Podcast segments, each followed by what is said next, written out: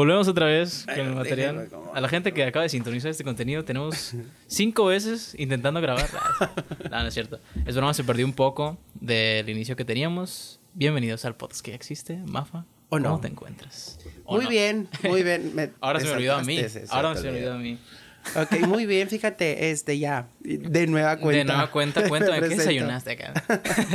Huevito con salchicha. Estamos aquí el día de hoy con Mafa Castellanos. Mafa, un gusto tenerte aquí de nuevo. Ya habías eh, estado aquí de- y no pudimos eh, subir el material por eh, problemas, bueno, no problemas, sino por cuestiones que no estaban dentro de nuestras capacidades de resolver. Sin embargo, tuve la oportunidad de venir y pues claramente tenía que invitar a Mafa Castellanos porque ha pasado demasiado desde la última vez que te vi, que fue alrededor de ocho meses, Ocho mesecitos que ni se sienten. que ni se sienten. ¿Cómo estás, Mafa? Ahora sí, bien. ¿Cómo, cómo te encuentras? Muy, muy bien, muy bien, muy feliz, muy pleno. Como te estaba comentando eh, en- al inicio de la primera grabación, Ajá. este, am, había visto los dos videos eh, que ya que ya había estado contigo y está bien padre porque cada vez que vengo eh, menciono eh, que tengo proyectos, que hay crecimiento y el hecho de que cada vez que vengo y cada vez que me siento aquí sí se están cumpliendo y de hecho se están cumpliendo hasta con eh, Con mayor expectativa de lo que sí, tenías. Con, con más crecimiento. Por ejemplo, hablando de La Sirenita, jamás me esperé que iba a tener un elenco de 70, 80 personas. Eh, obviamente, ahí en el chat donde estamos, eh, están papás, mamás y todo, pero pues hasta ahorita están involucrados 80 personas. O sea, es lo Y es máximo que has tenido en un proyecto. Yo creo que sí. En Matilda, lo que pasa es que en Matilda pues estuvimos co- con la pandemia, de repente sí teníamos mucho, de repente teníamos poquitos, pero sí terminamos con un elenco muy grande, más no recuerdo con exactitud si fueron tantos. Sí, y, y no, y Passion. Mm, ¿También? Passion, Passion, ¿no? sí fueron varios, eh, pero sí, no llegamos a 60. Eh, yo creo que en Passion sí, cerca de los 50, 40 y tantos sí éramos. Te pregunto porque también fue como que un... Fue muy rápido, creo yo. Y fue... Se movió muy rápido también el hecho de estar haciendo los castings, de estar llamando a gente que no tenía ni experiencia. Cuéntame cómo fue la propuesta inicial de Passion Noches de Cabaret para llevar a cabo el proyecto, que la verdad a mí, a mí se me pareció una buena, un buen reto si hubiera sido tú, Mofa Castellanos. Fíjate eh, que Passion empezó desde el inicio o esta última, el inicio inicio. Pues no sé de dónde quieras partir. Ok, mira, el inicio, eh, yo tengo una, una muy buena amiga, Diana Gil, que ella ya había presentado eh, un concepto de, de cabaret porque se le contrató, pero solamente coreográfico, y yo tenía la inquietud de hacer algo de cabaret por el simple hecho de que cuando yo estaba estudiando eh, en la Ciudad de México, yo eh, eh, era lo que más me gustaba, pues todo lo que tenía que ver con, con cabaret me encantaba. Entonces me, me regreso para Mochis, veo que Diana presenta eso y en el 2015 hicimos la primera edición de Passion. Hicimos una segunda con una mayor producción. Luego en el 2017 hicimos otra y ya después, eh, como ahorita traigo el berete, dijeran las señoras, de, de presentar todo lo que yo ya he hecho, lo quiero llevar al Teatro Ingenio Ok. Lo platiqué con ella. Entonces fue como que, ¿qué onda? ¿Te animas? No me dijo que no. Eh, y pues empezó, o sea, solamente se lanzó la convocatoria, creo que fue como un preventivo, cuando ya de la nada ya tenía eh, primero 30, luego 40, luego 50, luego 60. Este, estuvimos trabajando Diana Gil, Alexia Castro y, y un servidor. Eh, tam- también nos ayudó este Julián, eh, que es un coreógrafo. Julián Eh, Rosas. Mande. ¿O quién? No, Julián Cañedo. Ah, ok. Este, y me ayudó con unas, con unas coreografías. eh, y, y pues nada, de repente veía el teatro eh, más de la capacidad que nos permitieron. Ajá. Eh, Se metieron en problemas. ¿Qué viene siendo el concepto de cabaret? Un poquito es para expl- explicar un poco el Es contexto. una mezcla, es una, porque no, no te puedo decir que, que es un, eh, que es una revista musical, porque no es una revista musical. Es un espectáculo estilo cabaret, donde hay canciones de, de comedia musical a- al estilo cabaret, como también hay canciones eh, populares, sensuales. Eh, como también hay canciones, sí, como con esta eh, que no tiene que ser sensual, pero que sí traen como... Sugestivas. ajá, exacto.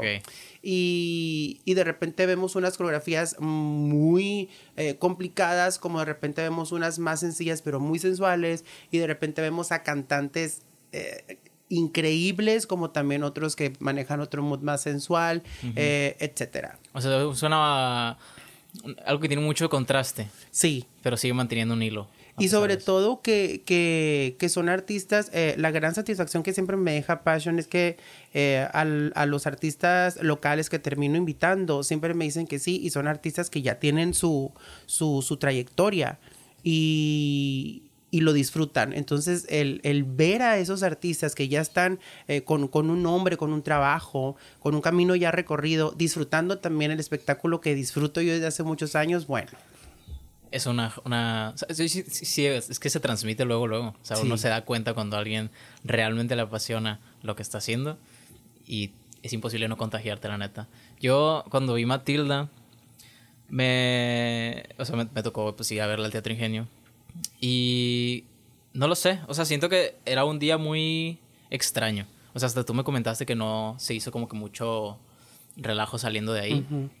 Y, y no sé, o sea, a pesar de estar conectado con eso, no, no, con, con lo que estaba viendo, no, no lograba perder la noción del tiempo. O sea, en algún momento relacionaba mi momento que estaba ahí con la obra, con estar siendo un poco crítico con lo que estaba sucediendo, porque pues, la gente que le gusta el show business, pues siempre está como que...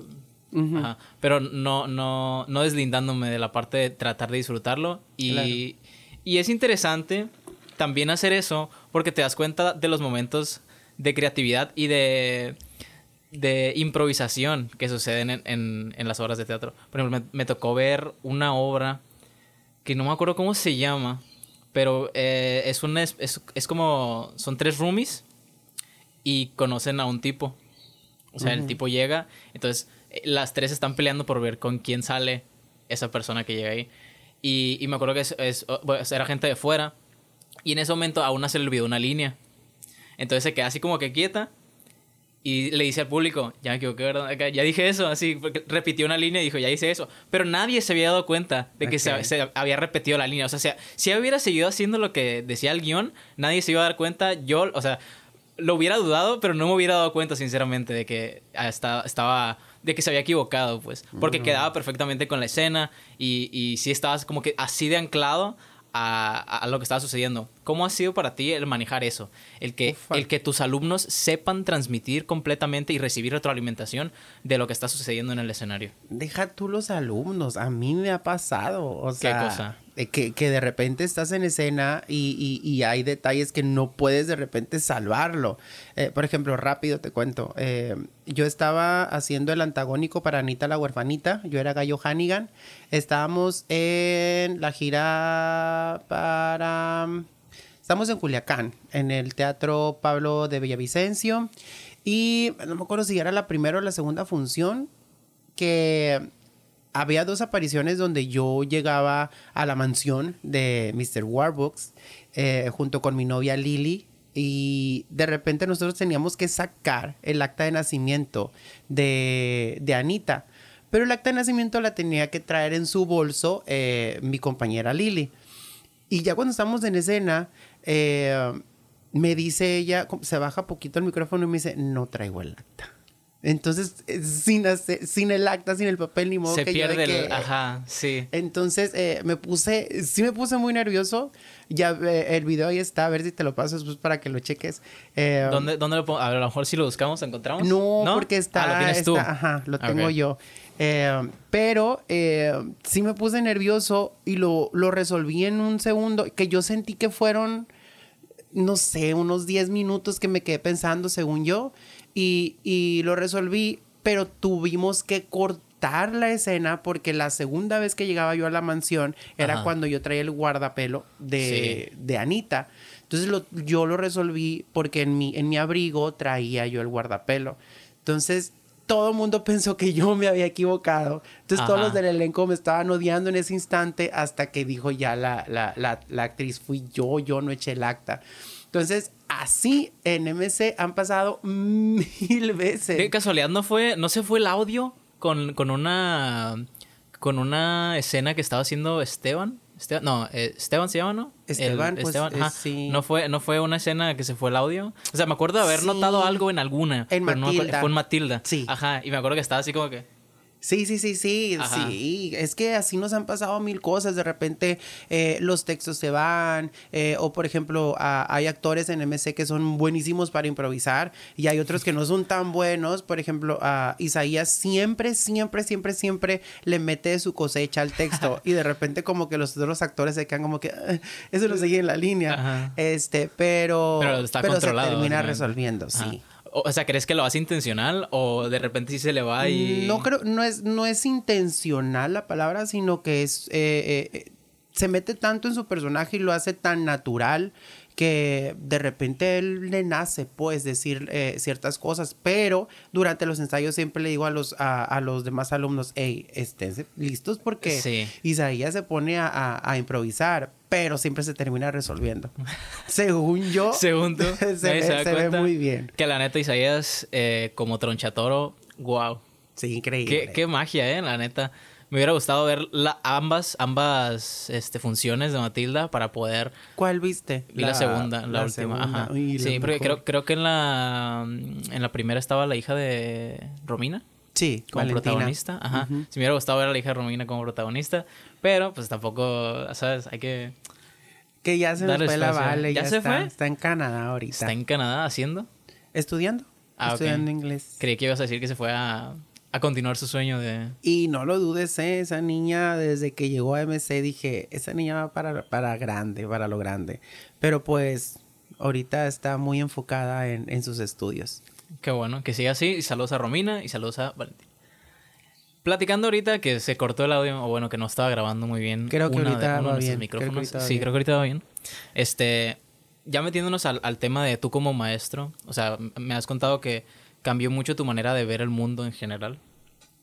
Pero yo te hice el comentario de que a mí me llegaban de repente críticas acerca de tu manera de impartir clases, que a lo mejor eras muy despectivo, que te, que te descargabas con tus alumnos de repente y eh, pues me entra como que la, la duda de saber qué papel tenía esto en tu vida. O sea, ¿crees que sí llegó un punto en el cual tú sí dudaste acerca de qué estabas haciendo como profesor, como persona? O sea, ¿qué, qué- qué, sentías tú en ese, o sea, con esa crítica? ¿Qué opinas? ¿Qué, qué valor tiene ahorita contigo?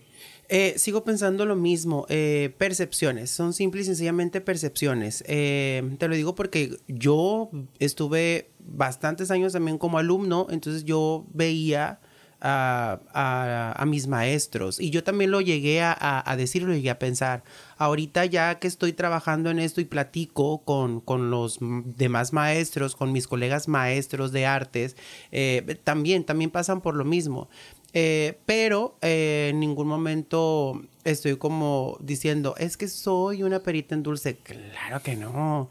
Eh, hay veces que, que mi, mi nivel de exigencia llega a tal grado que sí, sí me pongo, sí me pongo un tanto duro. Pero te repito, son percepciones de cada uno. Sí, sí me ha pasado, ahorita, te- ahorita te comenté, sí me ha Sí. pasado que en la página eh, de, de MC Producciones un alumno eh, puso Mafa, el maestro clasista, el Homofóbico. maestro, no sé. Sí, había hecho ese Este, chiste antes, pero sigue dándome risa. De hecho, eh, una, una de mis alumnas lo agarró y, y lo puso En el grupo de ustedes. no, no, en el eh, cuando eh, el Google empieza a, a decir eh, Mafa es un maestro, no sé qué, ta, ta, ta. Y luego eh, los emojis lo- los leía como llorando fuerte, llorando fuerte, llorando fuerte. Entonces ya es como tú lo vas tomando, pues, y, y- y como maestro lo único que te queda es acercarte eh, eh, a los alumnos, tratar de, obviamente, de ser mejor maestro y eso te, te deja, pues, ser una mejor persona, ¿no? Al fin y al cabo. Pero el nivel de exigencia en comedia musical, de repente como que se confunde, ¿no? Porque una cosa son las clases regulares, otra cosa son los espectáculos o festivales y otra cosa es la comedia musical. En comedia musical no hay, no hay permiso de que "Ay, a ver, mijito, ven, vamos a hacer. No. Ajá. O sea, las cosas son de una manera y se tienen que respetar y es la postura y cómo vas a cantar y por qué vas a salir de este lugar. Ajá. Entonces, muchas veces, por ejemplo, tengo una frase que siempre se, les- se las explico a, a- mis más- a mis alumnos, perdón, pero no es frase, es una pregunta. Siempre les digo, ¿por qué? Entonces hay veces que esto, yo paro la escena y a lo mejor Danilo dijo algo o hizo algo eh, que yo te dije que era a la izquierda y tú lo hiciste a la derecha. Un ejemplo. Entonces yo llego, yo paro todo, digo, ¿por qué? Pero porque yo quiero saber por qué lo hiciste, porque muchas veces tu trabajo como actor eh, Es interpretar está- la lírica. Sí, o sea, Y proponer, mejor- ¿no? Ajá. Exacto, esa es la, la, la, la palabra, estás proponiendo. Entonces, yo como director necesito saber el por Una qué. justificación de las acciones que estás tomando para interpretar un papel específico. Ah, exacto, mira, artista con artista nos Sí, entendemos. Entonces, de repente, ese por qué, eh, a lo mejor eh, se, se, se Se, siente, siente muy, ajá, ajá, muy ataque. como que, ¿por qué estás em, cambiando lo que yo ya te monté? No, muchas veces eh, así lo perciben, pero no solamente quiero saber el por qué. Y porque yo enseño la manera en la que a mí me enseñaron, o sea, es como, ¿cómo vas a educar? Pues vas a tratar de educar como, como te educaron tus padres, o ya si quieres romper patrones, bla, bla, bla. sí. claro. Eh, entonces, eh, es la manera. Yo me acuerdo mucho de un director que, no, hombre, ojalá, este, bueno, a no, mí me ojalá. pegaban cuando estudiaba. El No, típico discurso de que- profesor, ¿no? Así. Es que en comedia no, musical hombre, de jóvenes, verdad a ustedes que- tocó bien fácil. Híjole, en comedia musical me tocó una vez que eh, eh, César Balcázar, que es un eh, director de la dinastía Balcázar, pero él trabaja en Guadalajara, en el Teatro Galerías, estaba montando Peter Pan. De ahí nace mi amor, eh, bueno, desde chiquito, pero mi amor por la, por la obra este Peter Pan fue ahí. Sí. Entonces eh, yo veo cómo estaban jugando en ensayo, pero para César era el ensayo es presentación, no es tu ensayo, es, un, es tu presentación. Entonces estaba, estaban jugando dos bailarines detrás que no estaban eh, diciendo diálogos ni nada, pero estaban haciendo trabajo escénico. Entonces ellos estaban bromeando, jugando, paró todo, llega y trácatelas que le pegó un sopapo a uno. En media, Eh, sí, en me- media escena. eh, en ensayo. Era, Sí, en era ensayo. ensayo. Y trácatelas y lo corre. O sea, ¿por qué? Porque en mis obras no va, va, va, va. Entonces, eh, de, de ahí vengo. Entonces, cada vez que yo veo um, que, que lo toman eh, mi manera de, de, de, de enseñar o de aprender o lo que sea, eh, y que de repente como que lo toman muy fuerte, digo yo, híjole, o sea, de, de verdad que no te ha salido ni poquito de mochis o a Culiacán, con que te vayas a Ajá. Culiacán. El nivel de exigencia es muy, muy, muy alto. Pues sí, creo que lo podemos poner de ejemplo con la historia que me contó Patti Silva cuando vino, que vean ese episodio. Fue creo que los primeros que grabé con ya mi equipo así, más profesional. Este, que me comentó que te quedaste como cuatro horas encerrado en un baño Sí. para perfeccionar una canción para hacer un casting, ¿no? Me dejó cuatro horas. Te dejó, o sea, no fue- me no fue consensuado, No, te no, dijo. no, no, no. Ella me dijo, ven, vamos para, para que ensayes, bla, bla, bla. Ah, ok. Eh, era, no sé, sí. En esto, no, no era en esos tiempos, pero pues, Ajá. agosto, pues. sí, pero, pero, pero a contar desde, desde tu intervención en- dentro de, de con Silva, vaya, no, no esa anécdota en específico. O sea, que, ni- Ok. contexto, contexto. ok, contexto. Ajá. Que Va. era Jesús. Sí, eh, era, la, era la primera vez que yo hacía comedia musical. Eh, yo no sabía que yo podía hacer comedia musical. Me, gust- me encantaba cantar, pero yo cantaba en mi cuarto, en el baño, no me animaba. Eh, total que me dio, me dio fuerzas, me dio ánimo. y Entonces me dijo, Pati, ok, ya encontré a mi Jesús cuando le hice casting para, para Jesús.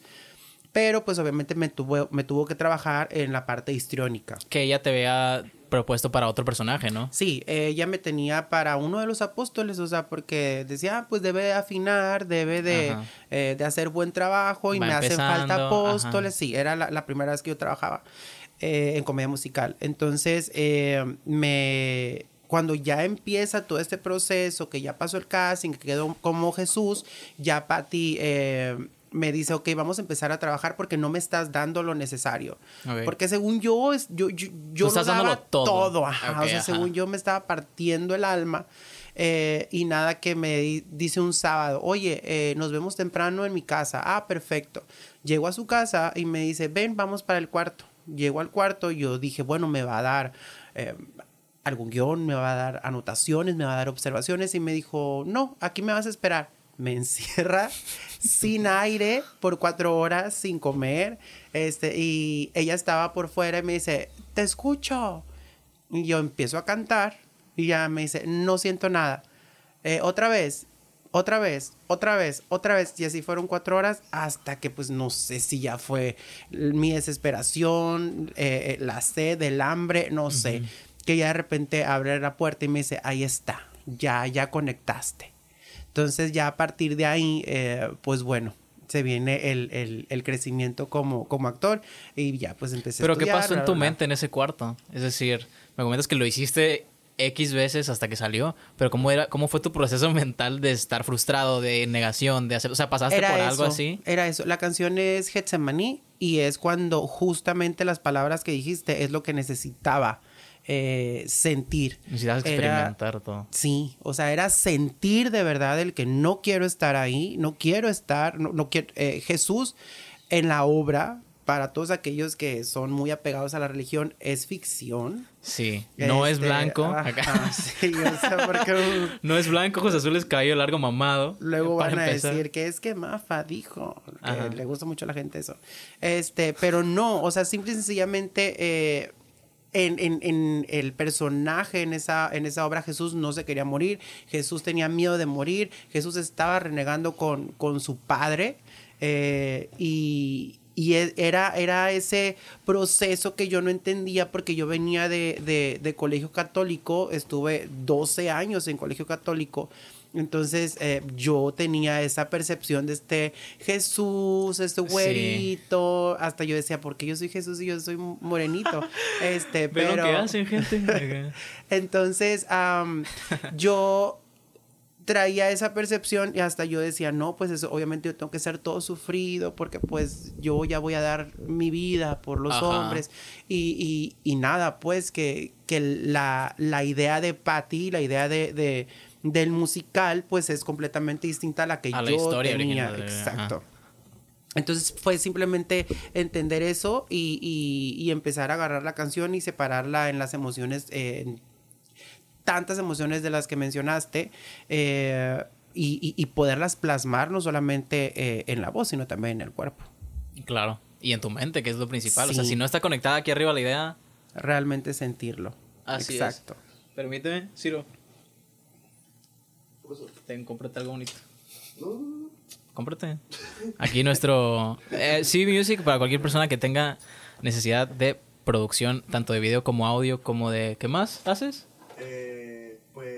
Video, audio. Video, audio, producción. Producción, cualquier cosa artística.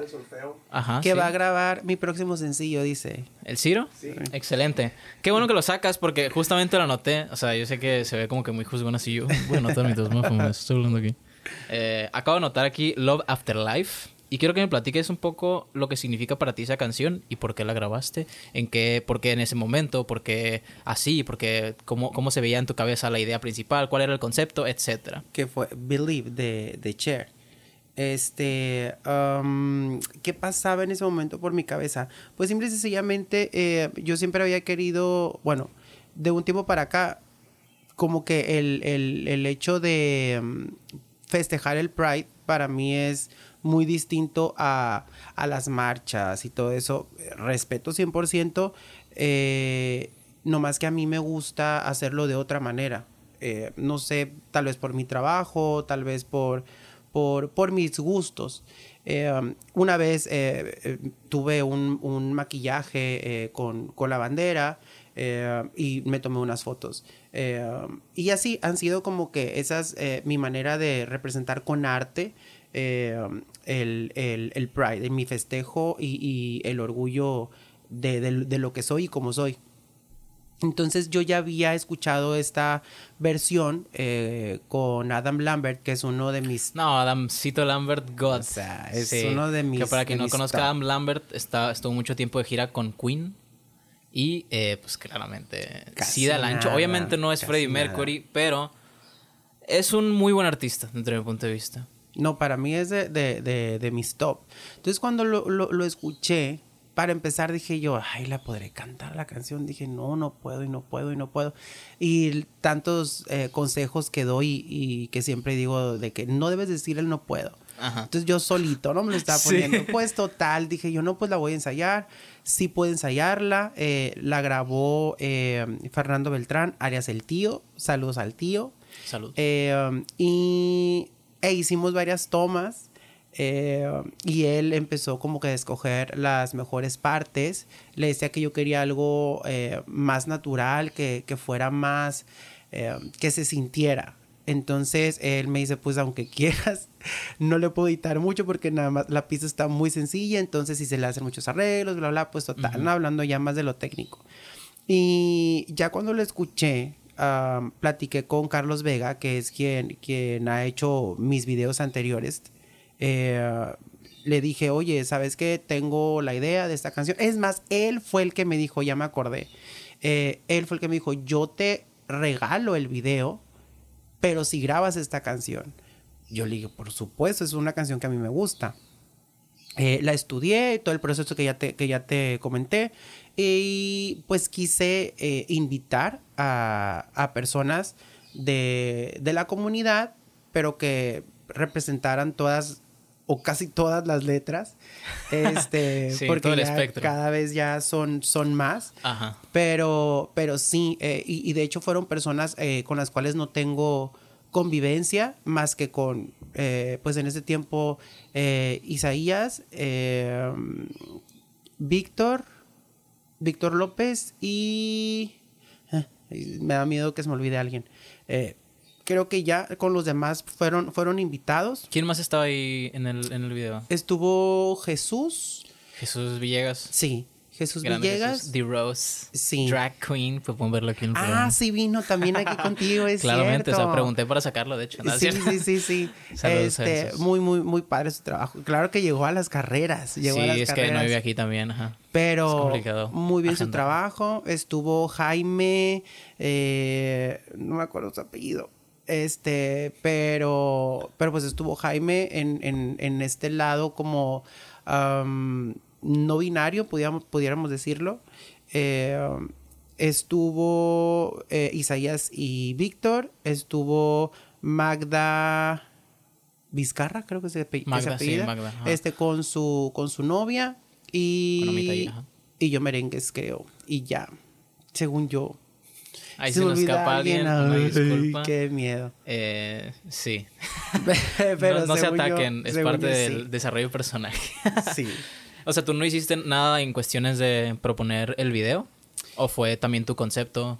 Em, fue, sí fue un poquito más de Carlos, la verdad. Eh, él, él fue el que dijo, ¿sabes qué? ¿Qué te parece si am, colores y plástico? Bueno, de hecho, el, porque eh, en el video ya ves que está como unas cortinas de plástico. Sí. Eso lo teníamos para otro video, que ojalá pronto lo podamos grabar. Ok. Pero, em, pues ya las teníamos, o sea, ya, la- ya estaba muy cerca el poder usarlas. Pues dijo, pues vamos usándolas y que sea solamente eso, que algo muy sencillo, bla, bla, bla. Y, y en cuanto a mi, a mi imagen, lo que yo quería, eh, quería algo muy sencillo y terminé con la pestaña acá, sí. Pero no sé, me gustó mucho. eh, creo que fue algo eh, en donde yo quería lucir mi voz, quería lucirme como intérprete y quería sentirme cómodo. Y ya, era lo único que quería. De hecho, te quería preguntar eso. O sea, porque me, me habías comentado la primera vez que intenté subir el video que grabamos la vez pasada, que tenías problemas en, con la cuestión de tu de la aceptación de la gente con tu imagen o con tus preferencias.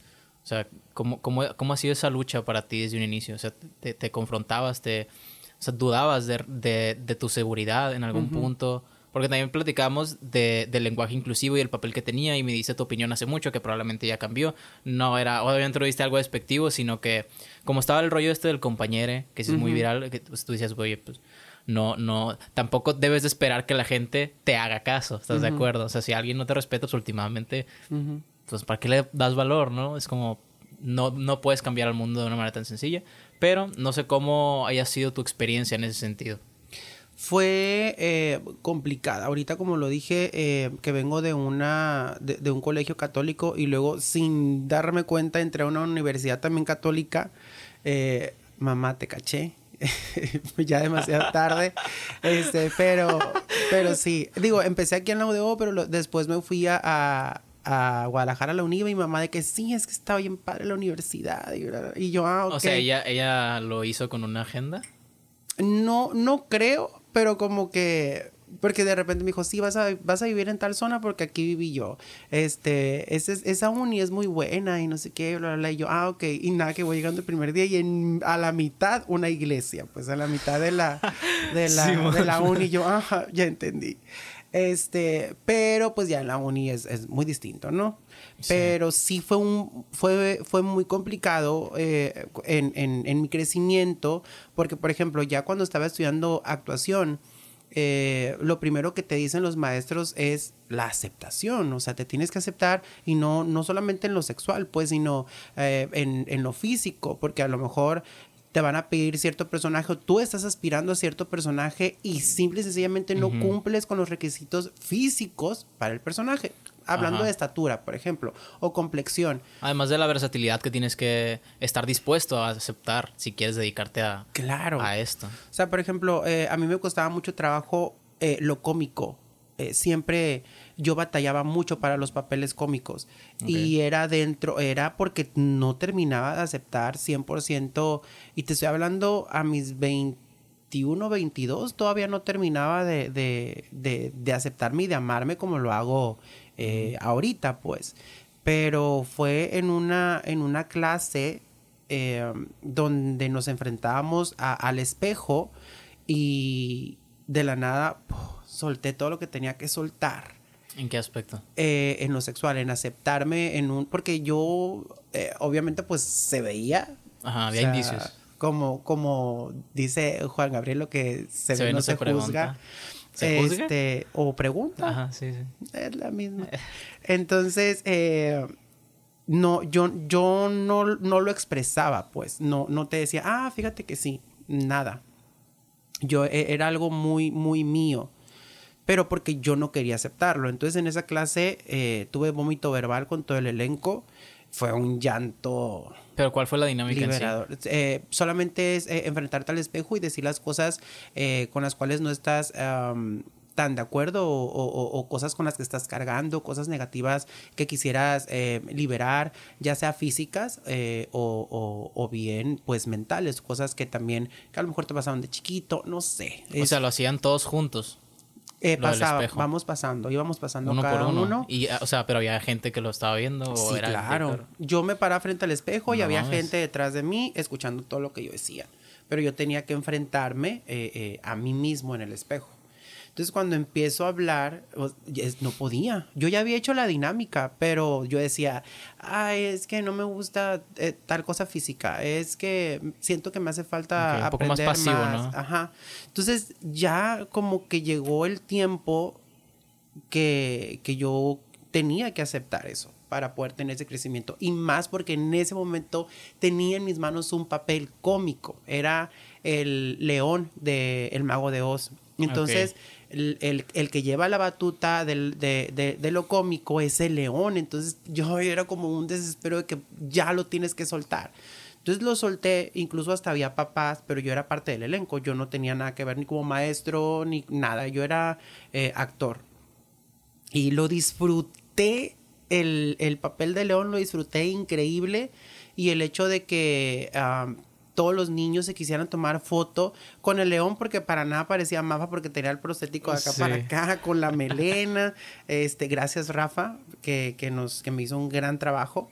Eh, y pues nada, o sea, ya. como Pero que ¿de, ahí de dónde nace el conflicto con eso? O sea, porque llegas ahí, fue como un momento catártico, pero ¿de dónde nace ese, esa, interrogante Pues contigo es que yo creo eh, del- de la misma de la misma sociedad. Porque ya sea, estabas consciente de que había un problema. Ah, O sea, claro. ¿por qué no, por qué no, o sea, porque nunca hubo la intención tuya de, confrontarlo antes? O sea, ¿crees que si hubiera sido tú en tu casa viéndote al espejo diciendo lo mismo hubiera tenido el mismo impacto que hacerlo No, ahí en el momento? Jamás, jamás. O sea, era ya decirlo frente a todas las personas, pero es, fue eh, todo el, el aspecto social, eh, eh, las personas con las, con las que crecí, el hecho de que eh, toda mi generación, por ejemplo, de, de- del colegio o de la universidad, ya a esa edad ya estaban de novios comprometiéndose, eh, etcétera, pues sus bodas, sus viajes, sus y lo mío era lo artístico.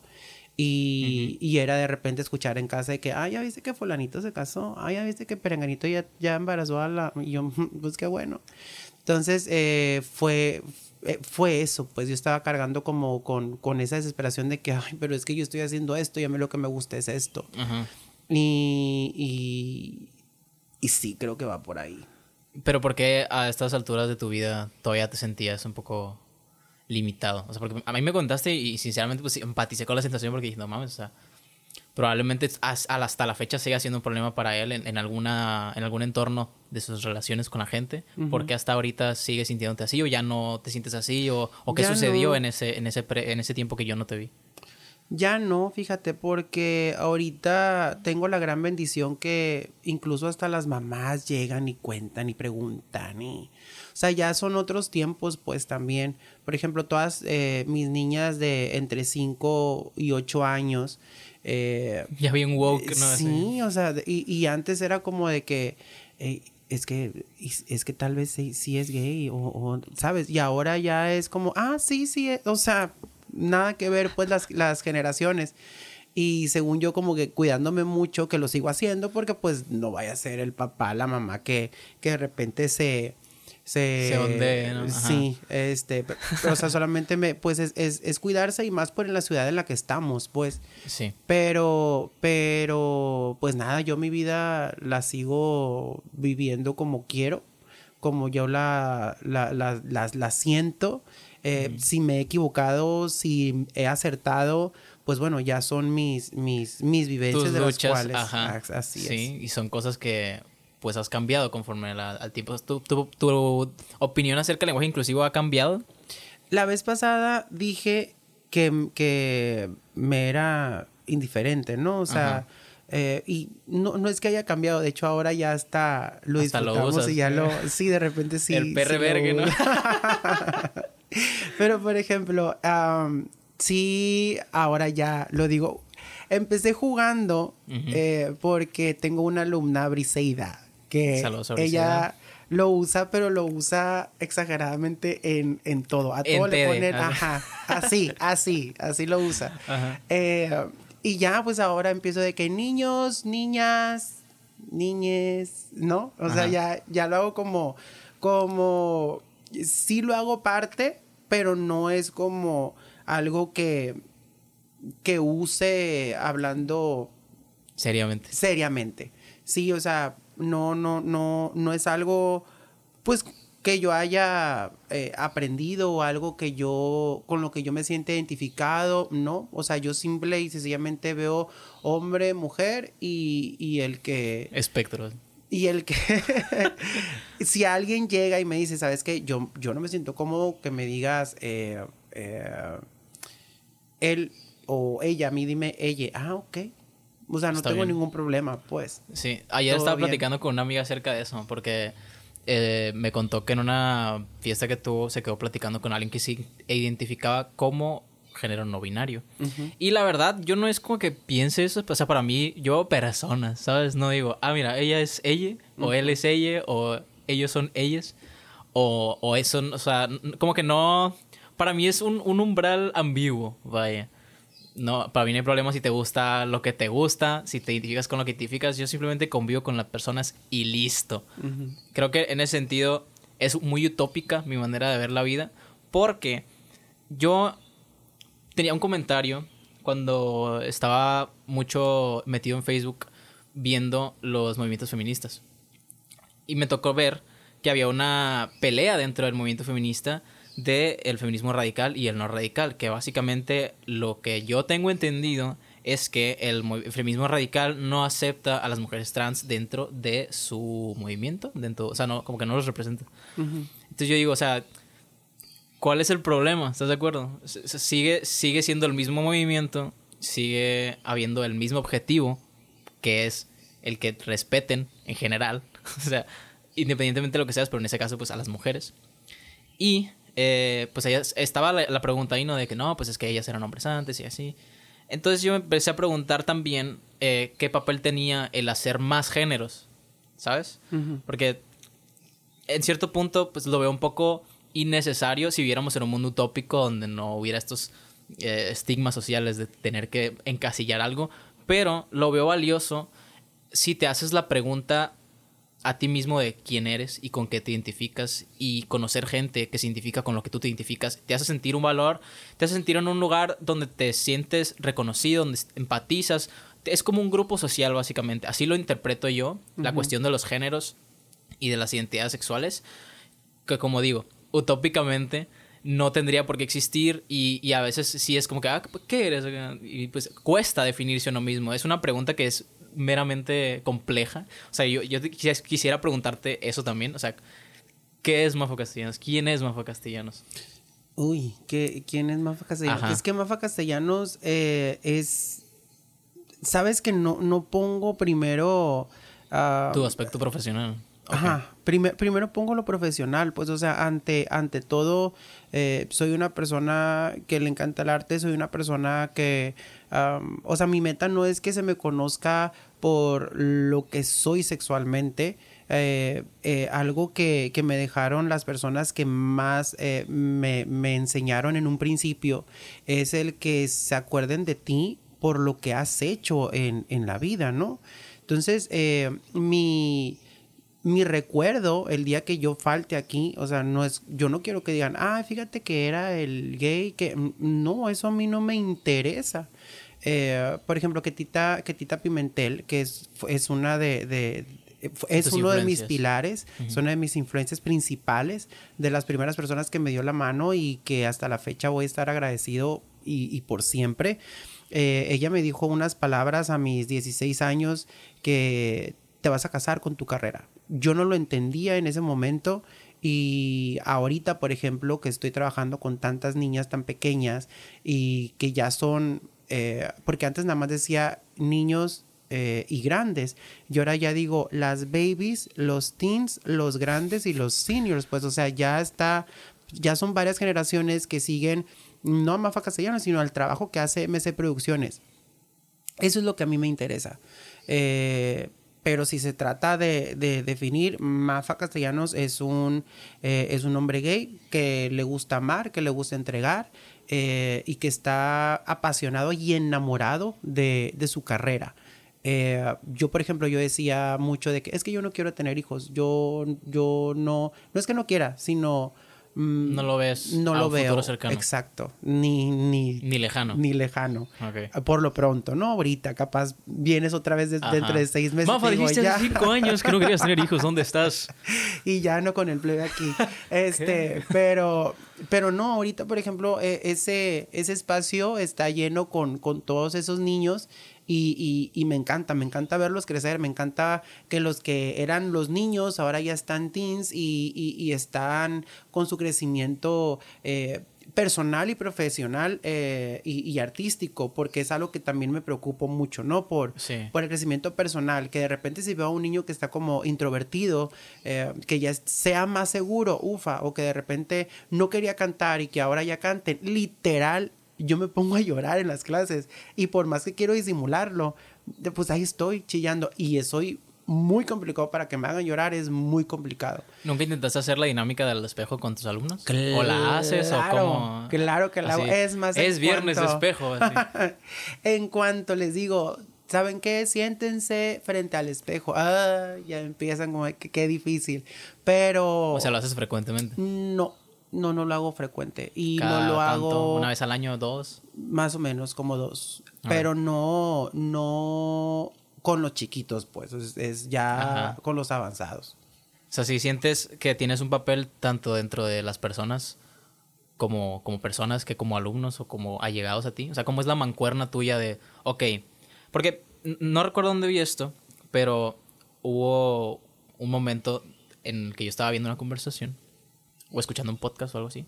Y está, el punto era eh, que hab- había un maestro y, y diferentes tipos de, de gente bajo la tutela del maestro. Y que este maestro lo que trataba de hacer era de interpretar la manera de ser y la manera de trabajar, de procesar ideas para llevar a su alumno al mejor resultado. O sea, como ya sabemos, hay diferentes tipos de inteligencias, hay diferentes maneras de interpretar, hay diferentes maneras de llegar a una interpretación que una de esas pues podría ser la de los espejos, de liberar, sacar un switch. Digo, no sé cómo te ha tocado a ti manejar eso dentro de tu, pues eh, dentro de MC Producciones, o sea, qué tanto te metes para poder tomar decisiones con una persona específica o qué tan general, qué tan, sí, ¿no? General es la palabra, qué tan Sí. entre todos lo haces, ¿cómo es? Eh, casi siempre cuando estoy planeando la clase eh, o, o la serie de clases, eh, empiezo a enfocarme más a ciertos alumnos. Eh, a lo mejor unos son introvertidos, entonces, bueno, vamos a hacer algo que tenga que ver con mucha expresión corporal. Eh, los tipos de movimientos, cuidar tu centro, etcétera. Eh, ya cuando veo que hay avance con ellos, bueno, entonces me voy con los que son demasiado extrovertidos y su energía está sin, sin, sin canalizar. Entonces, ok, vamos a algo más tranquilo donde, donde ya tengas que eh, es que hay veces que hasta eh, entre ellos mismos se abrazan y tienen que decir el texto y ahora no quiero que me muevas las manos. Eh, eh, empezamos como a, a- a tener este desarrollo con absolutamente todos los alumnos, eh, porque no, tú, tú lo acabas de decir, no todos aprendemos de la misma manera, no todos traemos... eh, El mismo estilo, como comentabas ahorita, que Sí. se, se, eh, se cortó el audio. Ah, Ajá. sí, sí, sí. Ah, no, no, no quedó aquí. Sí, Sí. porque hay unos que, que vienen muy, ah, muy influenciados con los, con los artistas que, que, pues, que admiran. Sí, sí. pero pues al momento de, de plasmarlo en un personaje de comedia musical, pues entonces tiene... Pues, No puede tiene ser que el haber artista. cambios. Exacto. Ajá. No, Sí, a mí, a mí también me pasa. o sea, pues con Víctor, Víctor Izábal, ya sabes que, que voy a clase con, con Víctor.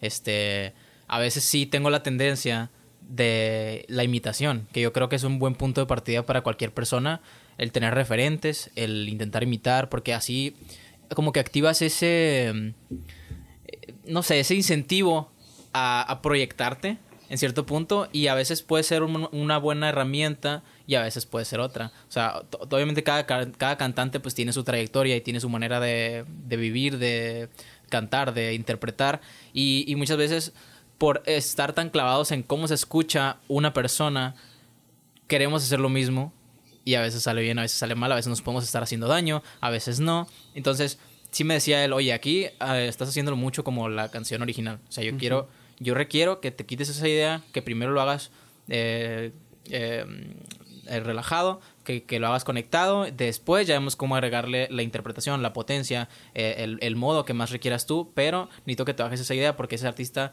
así lo hace, porque tiene una voz también. O sea, el factor genético te lleva a ciertas cosas. Eh, ese artista tiene una voz tal. Entonces, a ti no se te va a escuchar tan bien. Por ejemplo, está, está este el típico conocimiento, quiero creer, eh, cultura general de eh, bajo, barítono, tenor y sus diferentes vertientes. Entonces, a mí me ponía una canción de Bruno Mars y Bruno Mars es un tenor ligero. Entonces, a mí no se me va a escuchar tanta potencia en un, en un registro tan alto como a Bruno Mars. Y yo a veces sí as- us- utiliza, o sea, llevaba más fuerza de la que necesitaba en una parte de la canción por estar, por tenerla tan registrada que no me daba cuenta de que estaba un poquito fuera de lo que se requiere para este, tener la voz más controlada. Sí, es que son, son dos, dos puntos eh, que se tienen que tratar.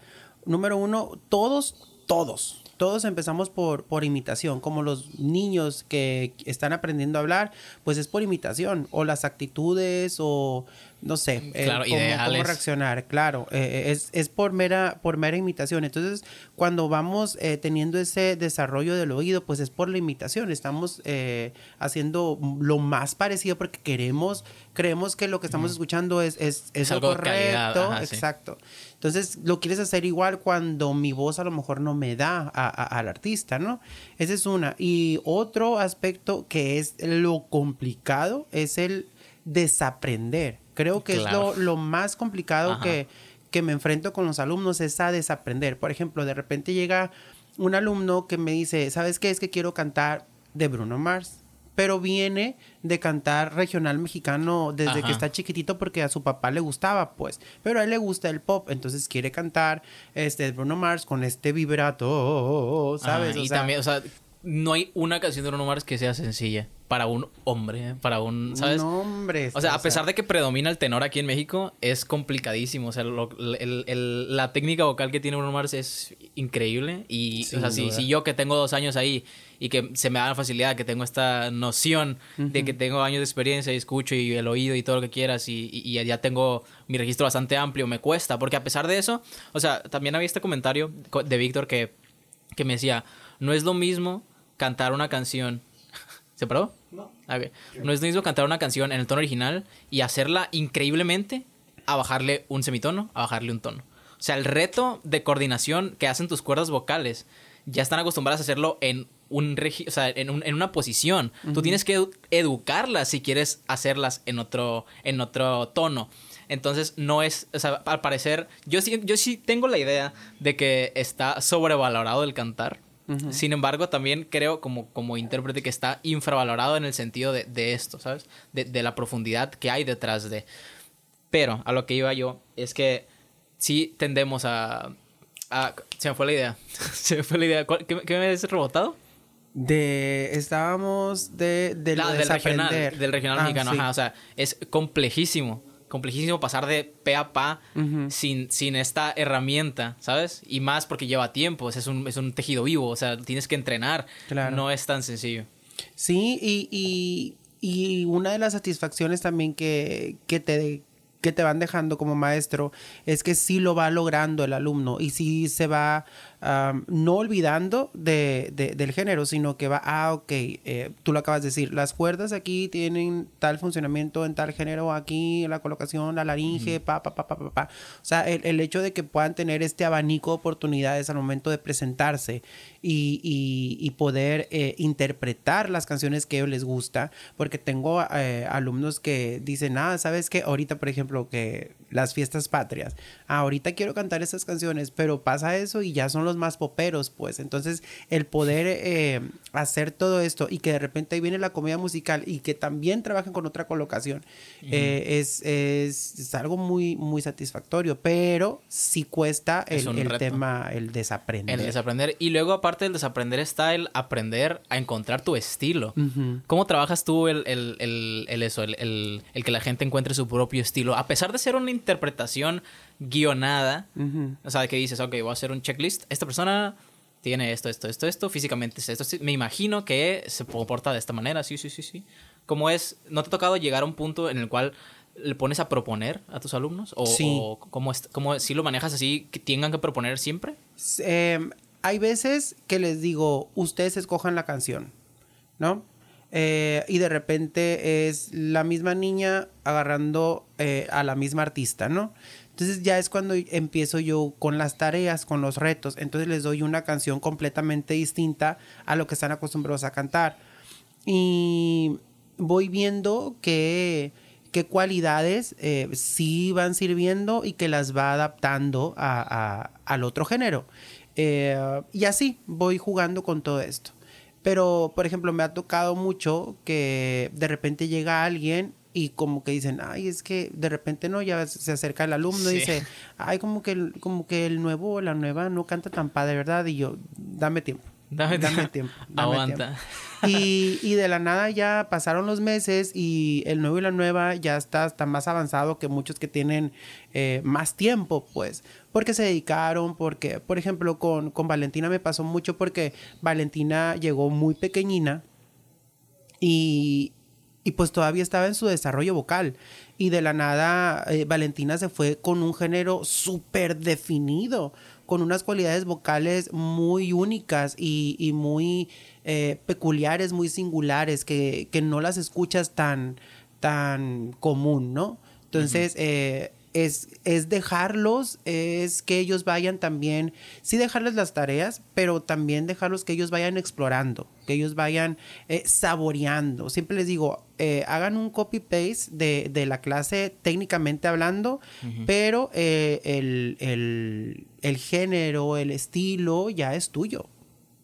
Esas son las tareas que dejas. Sí. ¿Qué más, ¿Qué más dejas de tarea en ese sentido? ¿Qué más dejo de tareas? Eh, es que de repente eh, les, ¿O les son voy cambiando. así? Mm, siempre hay tarea. Siempre, siempre hay tarea. Eh, hay unos que la llevan, hay unos que no. Este, pero por ejemplo, también hacemos el estudio de la, de la canción eh, y es agarrar la canción y dividirla en, en- en todas las emociones e intenciones. O de repente la misma canción, quiero que me la cantes, si es una canción eh, triste, quiero que me la cantes ahora feliz para que veas cómo eh, logras... contraste, ¿no? Sí, y, y de repente como están tan, tan ah, macheteados con la canción, con la triste, de repente me dan una nota muy opaca y ya cuando la cantan feliz, dicen, ah, aquí está brillando más la nota. Ah, te fijas cómo solamente es la colocación, no solamente es la, la, la, la emoción, sino también tienes que ah, buscar, porque no, no solamente es, es el instrumento, eh, eh, el instrumento va eh, tanto tus músculos, tu, tu expresión, la inteligencia emocional, absolutamente todo, pues. Es la intención también la que le das. Sí. Sí, pues muchas veces el, el experimentar con eso te hace, ok, mira, ahí cuando hiciste eh, feliz, pues tráete esa sensación de, de, de cómo se sintió al momento de cantarla feliz, pero ahora es lo triste. Claro. Y ahí es cuando es el reto. O sea, es- está muy interesante poder... em, no sé, es que llega un punto de la vida que dices, ¿cómo puedo tangibilizar algo que no puedo tocar? Exacto. O sea, es que es un, es un instrumento vivo. ¿Cómo? ¿Cómo es posible eso? Sí, porque las siempre este- cuando trabajaba yo en, en, en, en Excelaris, porque yo escuchaba de que, ay, sí, los cantantes, qué fácil, nada más vienen y, y se, se paran frente al micrófono y ya, y yo tengo que afinar y yo tengo que, este, etcétera, ¿no? Y yo, y nosotros nos tenemos que cuidar Ajá, y tenemos sí, que sí. saber qué Yo no vamos a puedo tomar. venir crudo. te- Sí, o sea, son muchas cosas, pues, o sea, Sí, y, sí, y hay veces que, por ejemplo, cuando no andamos bien anímicamente, también se escucha en la voz. Influye bastante, bastante. Y también cuando andas súper feliz, también desde, épale, te me fuiste hasta arriba de afinación de lo feliz que andas, pues, eh, no sé, son, son muchos aspectos que, que, que el cantante de repente eh, piensan que, ay, sí, qué fácil, nada más agarra el micro y ya, Mm, pero, pero cuídate, o sea, cuídate un 24/7, pues. Sí. Ponte las tablas también como se ponen las tablas la gente que estudia un instrumento como tan físico. Claro, claro. ¿Cómo ha sido el el- el- la lucha del ego dentro de tu experiencia en el teatro? Tanto como tú interpretando personajes o, o o sea, porque siempre pongo de ejemplo yo malamente a, a que nos desconectamos de, de lo que nos llevó una vez a ser grandes y, y a veces se nos va la, la onda de que ya tenemos esto, ya hemos logrado lo otro, ya tengo con qué defender mis argumentos, pero sigo aprendiendo y eh, pues vemos el ejemplo de muchos artistas que de repente se pierden en, en su vida personal o que terminan mal financieramente. ¿Cómo tú crees que eso te ha influido a ti, tanto como eh, maestro como intérprete? A tus alumnos, ¿cómo los has visto? O sea, Pues mira, hay- algo, hay algo que no es que creo, es, es, una, es una realidad. Eh, todos, absolutamente todos, eh, de alguna u otra manera nos movemos eh, por el ego. El ego de manera individual es el que te hace querer ser mejor, mejor artista, el querer estudiar más, eh, el exigirte más. eh, y si vas a voltear a otros lados y ves que alguien está haciendo las cosas eh, bien, aplaudirle, pero es, el ego es el que te dice, ok, él lo hizo muy bien, entonces yo voy también para tratar de hacerlo mejor.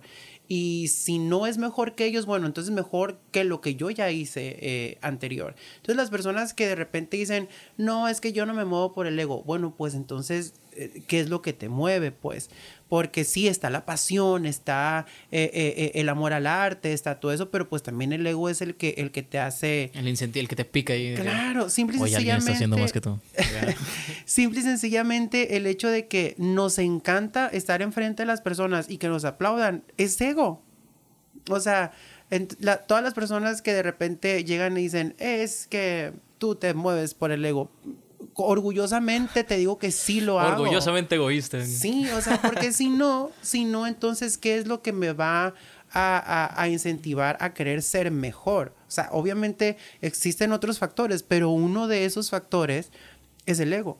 O sea, y si dejas por un lado el ego, entonces, ¿qué es lo que te va a terminar moviendo? Pues prefiero que me mueva el ego y la pasión que lo económico. Ahí sí es algo que, que yo he aprendido. Cuando haces las cosas pensando, hablando del arte, Claro que a todos nos gusta el dinero, esa es otra realidad.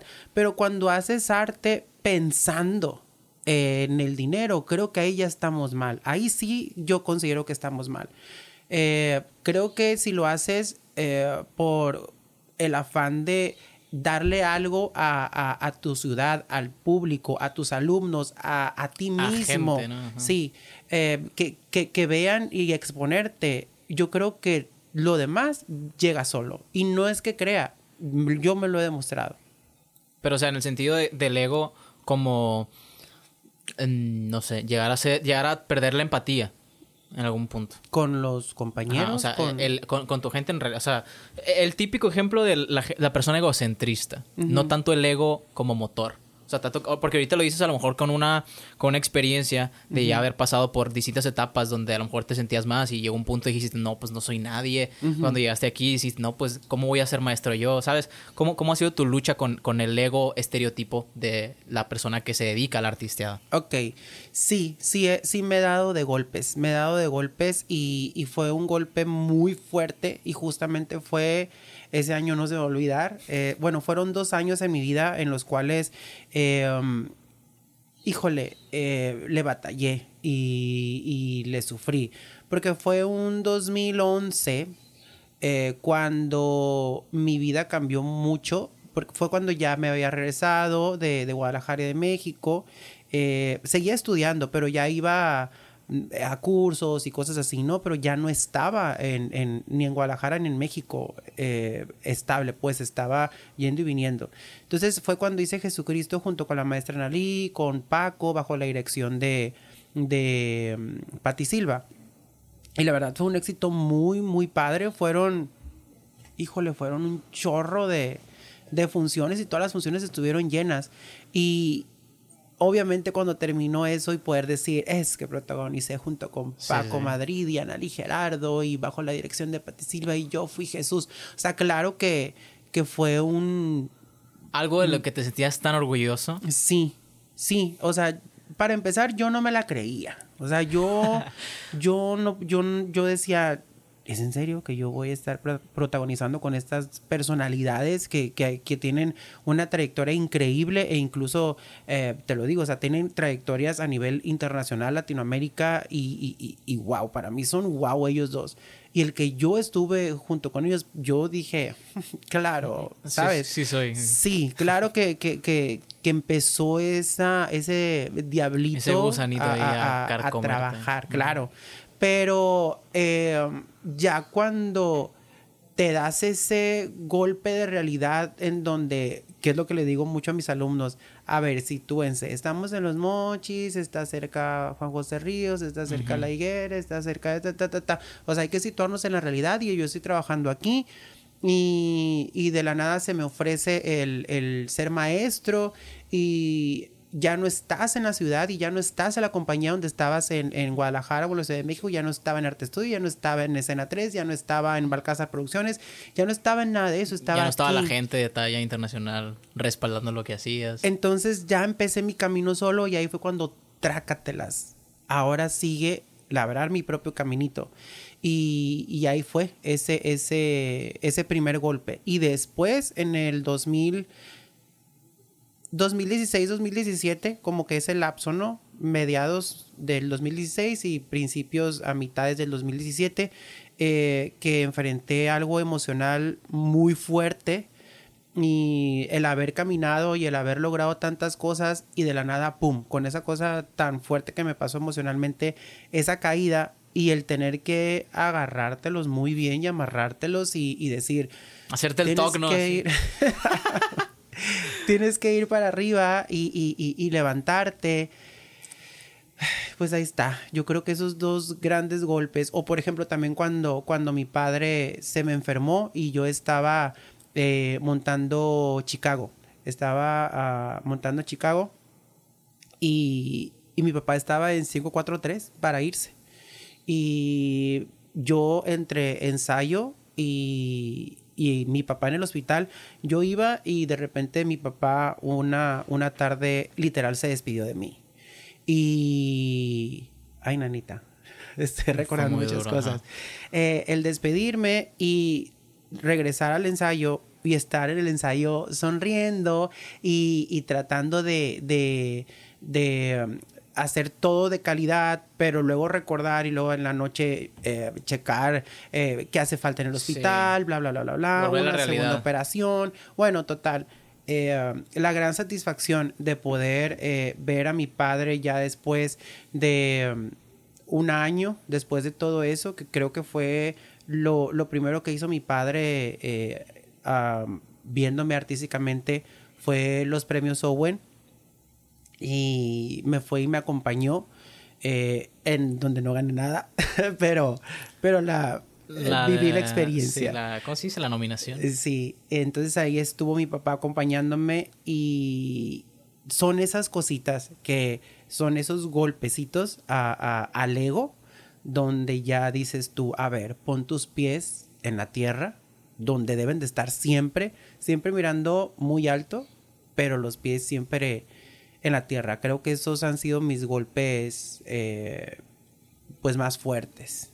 Ahorita que mencionas lo del lo de que tenías que estar de nuevo feliz en el teatro para poder conseguir tu objetivo con Chicago. La vez pasada en el episodio que nos salió, platicamos acerca de tu lucha con la sensación de estar solo.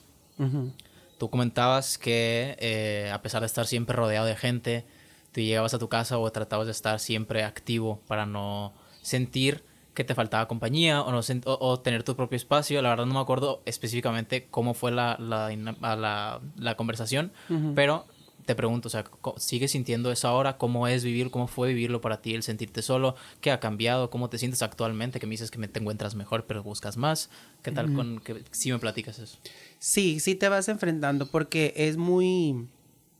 Yo me despierto ahorita, por ejemplo, mi, mi, mis 24 horas. Me despierto y estoy rodeado de actores. Me despierto y son tres equipos a los cuales eh, soy director de los tres equipos. Estoy a cargo de más de 20 eh, actores. Y después, eh, todo el día, aparte hay más actores de otros equipos. Eh, y siempre soy eh, eh, en constante convivencia. O sea, somos, no sé, unos 40, 50, no sé, la verdad no, no los he contado. Eh, y siempre eh, hablando, siempre por teléfono, siempre pa, pa, pa, pa, de un lugar a otro, de un set a otro, y de la nada ya llegó la hora y me voy a MC Producciones. Y en MC, si son alumnos regulares, eh, tengo 20. Y si son la puesta en escena, bueno, ya tengo, ya ves, ¿no? Todos estos alumnos. Y de la nada es como tener tanta gente eh, y estar platicando con tanta gente y de la nada eh, me subo al carro que vivo a una cuadra y media de, de, de MC Producciones y el silencio. Entonces enfrentarse a ese silencio que en ese tiempo para mí era mm, doloroso porque no sabía, nunca había vivido eso, nunca había estado solo. Um, siempre pues estaban mis padres o cuando estaba viviendo en Guadalajara o en México pues estaban mis roomies eh, y, y ahora ya el llegar a, a un departamento y estar solo con Greta, mi gatita, este, sí fue muy duro. Ahorita ya es, mm, le empiezas a encontrar este, El gusto. el gustito, este sabor y dices, es que no es que estés solo, o sea, ya es Ajá. ya es tu momento también de descansar, es un momento para ti, es un momento de de porque de repente ya llegaba a la casa y yo seguía trabajando, seguía leyendo guiones, Sí, sí. seguía y me Buscando quedaba más dormido. todavía, ¿no? Sí, Sí, pues algo que me entonces- decías más, que acababa una obra y ya estabas pensando en la siguiente. O estabas por acabar una y ya estabas viendo qué más. O sea, que no tenías como que este momento de tranquilidad, de paz, ¿no? Sí, o sea, o cosas tan sencillas, tan banales de sentarme o acostarme y ver, no sé, TikToks o ver las historias, las historias de Insta de, de, de mis compañeros, de mis amigos, de, o sea, O de desayunar repente- tranquilamente. Sí, o sea, era de la que ya viste la historia de y yo no. Y ya viste lo que pasó con y yo no, o sea, de repente estaban sacando, no sé, eh, Escándalos. Sí, se hacía virar algo y yo no, no, ni siquiera lo he visto. Porque estaba tan enfocado en mi trabajo, pues. Entonces, ya ahorita ya estamos tratando de. Seguimos en la lucha, no te digo que estoy. Que es así. ¡Qué bruto! Pero, o sea, no- nunca te has sentido solo en el sentido de que convives con mucha gente que no sabes con quién cuentas. Oye, o eso sucedía al principio, o cómo es ahorita. Porque siento que ahorita ya tienes como que el equipo de trabajo muy establecido y hay una relación muy padre entre todos como personas y como profesionistas. Siempre, siempre ha sido así. O sea, siempre has sentido que realmente cuentas con la gente con la que te relacionas. Mm, ay, está difícil la respuesta. Eh, en, en lo laboral, en lo laboral sí. En lo personal eh, he decidido y he preferido estar ah, más cercano con la gente que me ha demostrado eh, que realmente va a estar para mí. Eh, ya eh, me he convertido como un poquito más eh, cerrado. Eh, algo que me ha ayudado mucho en ese proceso es que, por ejemplo, me alejé mucho de, de- de- de mi familia. Estaba yo muy centrado en mi, en mi trabajo y en las personas con las que trabajaba y dejé a un lado a mi familia y ahora no, ahora es todos los días hablo con ellos, eh, dos o tres veces a la semana como con ellos o los domingos estoy con ellos.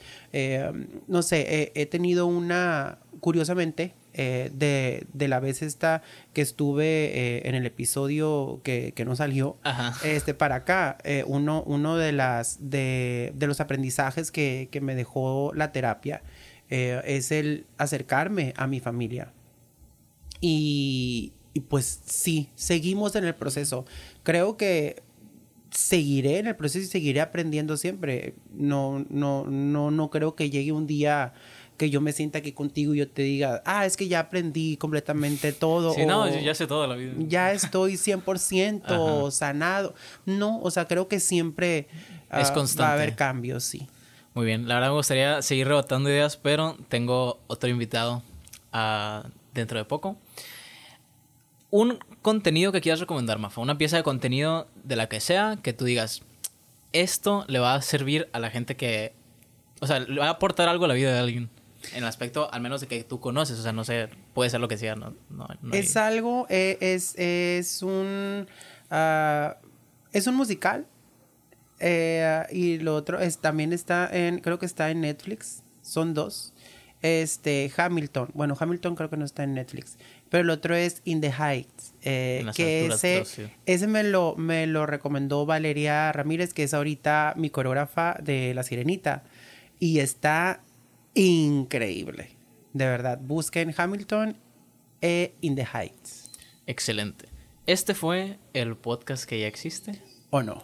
¿Dónde te podemos seguir, Mofa Castellanos? Así igualito. Mafa Castellanos con doble F Mafa. Y Ajá. ya. En Insta, en Twitter, en Facebook, en todo. Estoy y igualito. MC Producciones. MC Producciones. Arroba MC Producciones LM en Insta y en Facebook estamos como MC Producciones. Excelente. Y el equipo Delta.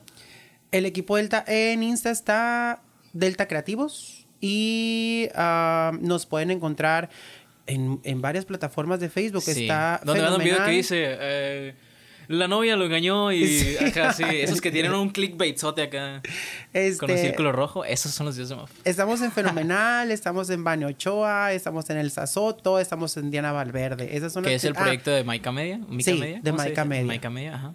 así es. Entonces, bueno, esperemos que les haya gustado este episodio tanto como a nosotros. Dejen sus comentarios, denle amor al episodio y a Mafa. Y nos vemos en la otra semana con Hasta la más próxima. contenido. Bye. Pigling.